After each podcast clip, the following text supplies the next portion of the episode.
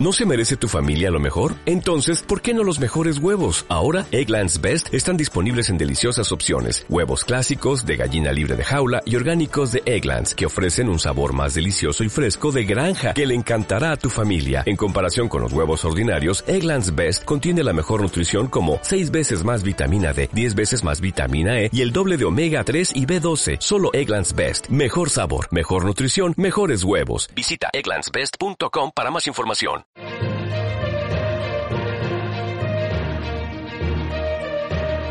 Revista de prensa con Lucía Para y Lourdes Crespo. Hoy viernes 3 de abril hacemos un repaso de la información más destacada de los medios navarros. Según el diario de Navarra, la comunidad foral alcanza este viernes los 2.836 casos positivos de coronavirus, lo que supone un aumento de 154 respecto a ayer. Además, se encuentran 1.284 personas hospitalizadas, ascienden a 119 los ingresos en la UCI, 9 más que el día anterior, son ya 151 las personas fallecidas con el COVID-19 y se registran un total de 294 altas durante la epidemia. Según Navarra.com, el Departamento de Educación del Gobierno de Navarra no descarta la vuelta a la docencia presencial de los alumnos navarros, pero no prevé alargar el curso más allá del mes de junio. Tanto el alumnado como el profesorado necesitan un periodo vacacional.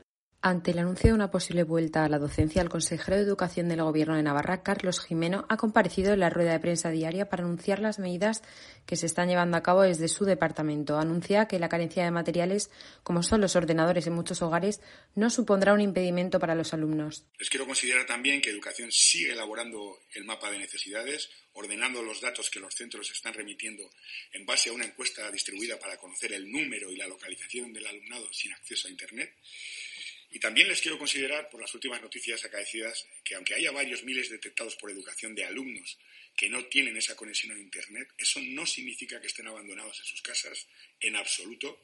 Se les está haciendo llegar bien equipos informáticos, bien materiales impresos, atendidos siempre por sus tutorías y por sus centros, complementando esta labor por el esfuerzo, como les he trasladado anteriormente, de varios cuerpos de seguridad, de voluntarios y de asociaciones. En este sentido, les quiero considerar y trasladar una nueva actuación inmediata de hoy mismo. Estamos procediendo a la distribución de otros 1.500 nuevos equipos informáticos entre Chromebooks, portátiles y tabletas al alumnado prioritariamente de la educación secundaria obligatoria. Además, ha recalcado que la decisión de la vuelta a las clases presenciales no depende de los indicativos educativos, sino de las medidas propuestas por los sanitarios y la salud pública.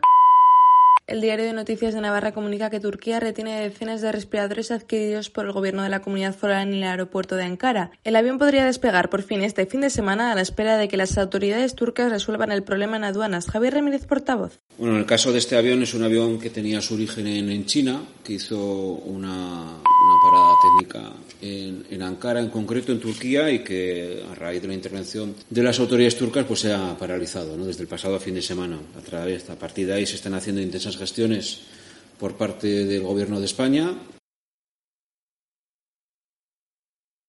Civita asegura que Navarra tiene suficiente material sanitario pero quiere lanzar un plan de producción propia. Para ello, Navarra.com explica que la presidenta del Gobierno foral va a convocar a los principales empresarios, emprendedores e innovadores de Navarra para lanzar este plan de material sanitario esencial.